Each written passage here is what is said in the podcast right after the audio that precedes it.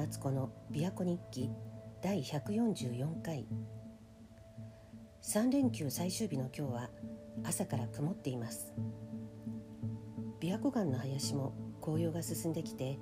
地面は枯葉の絨毯で覆われています。さて友人のリンさんとやっているポッドキャスト「生きたい人生を生きる」敦子とリンのフェリシテカフェの雑談編でもお話ししたんですけれども先日11月11日に久しぶりにリンさんのオンラインの先生術レッスンを受けたんです。でその時に私の星のチャートを見たリンさんが遺産とかが入ってくる可能性があるんじゃないって言ったのでいやでも両親とも亡くなってるしねって答えたらでも親からの財産じゃなくても誰かのやってきたことを受け継ぐとか、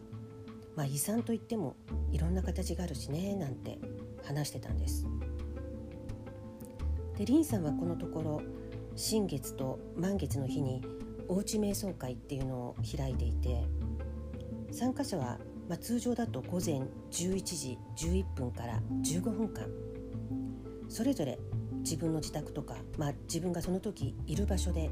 瞑想するんです。でこの日のレッスン偶然11月11日の午前中だったのでじゃあ11時11分に少し瞑想しないってリンさんに誘われてでしばし瞑想しました。遺産の話が特に考えなかったんですけどこの11月11日は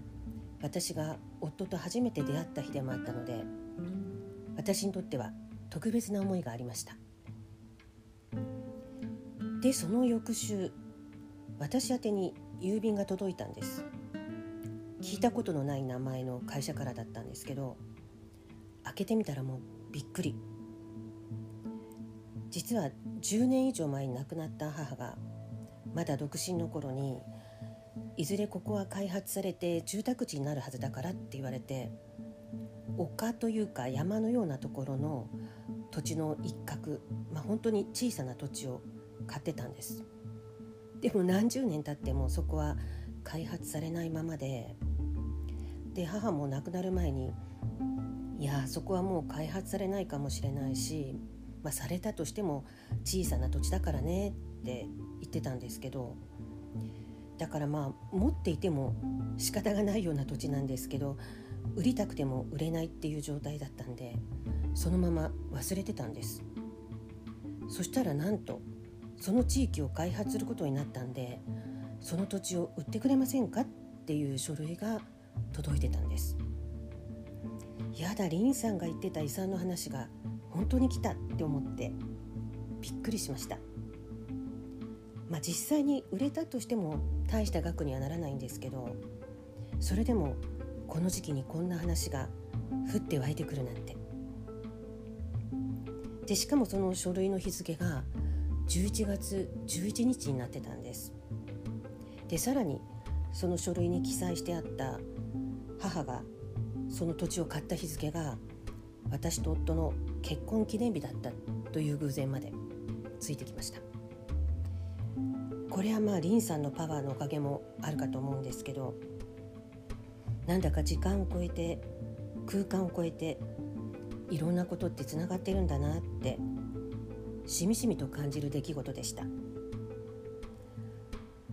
土地を買った頃まだ独身だった母がその後結婚してでその母のもとに私が生まれたことやその後私が夫と出会って結婚して母を見送ったことやリンさんと出会って11月11日に先生術の勉強して瞑想したこともまあ、全て前から決まっていたとは思いませんけどだけど全ては神経系のようにつながっていてそこにシナプス伝達みたいなものが起きたのかななんて想像してしまいました。脳の活性化と同じでこういうシナプスを活性化させると人生においても自分にとって意味があると思える出来事がたくさん起きるようになって充実感が増すのかもしれません。最近アメリカの友人のお母さんがお亡くなりになってで彼女がお母さんのことを「Now she's free and everywhere」って書いてたんですけどそれがすごく印象に残ってるんです。もしかしたら宇宙規模のシナプス伝達のようなものがあるのかななんて想像が膨らんで。何かシグナルがあればすぐに気づけるよう日々心して過ごしたいなと思います。